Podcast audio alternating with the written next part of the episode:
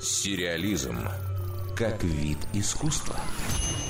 Как жить, если точно знаешь, что мир обречен? Стоит ли ходить на работу и заниматься привычными делами, если дни твоей планеты уже сочтены? Эти вопросы будут задавать себе персонажи нового британского мини-сериала «Жестокое солнце».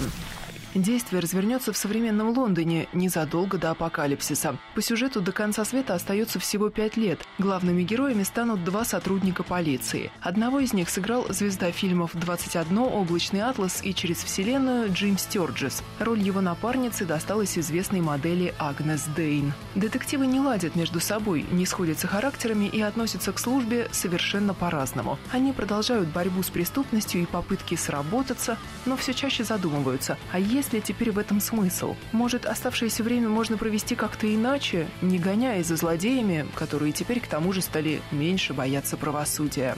Сценаристом и продюсером детективной драмы «Жестокое солнце» стал создатель сериала «Лютер» Нил Кросс. Он утверждает, что его новый проект не имеет ничего общего с научной фантастикой, и зрителям не стоит ждать героя, который появится из ниоткуда, чтобы всех спасти. Одним из режиссеров был назначен Брайан Кирк, ранее поставивший несколько эпизодов «Игры престолов», «Тюдоров» и «Страшных сказок». Премьера «Жестокого солнца» состоится 6 января. Всего выйдет 6 серий, наполненных британским акцентом, взрывами, погонями и размышлениями о смысле жизни. В интернете уже выложен трейлер этого телепроекта.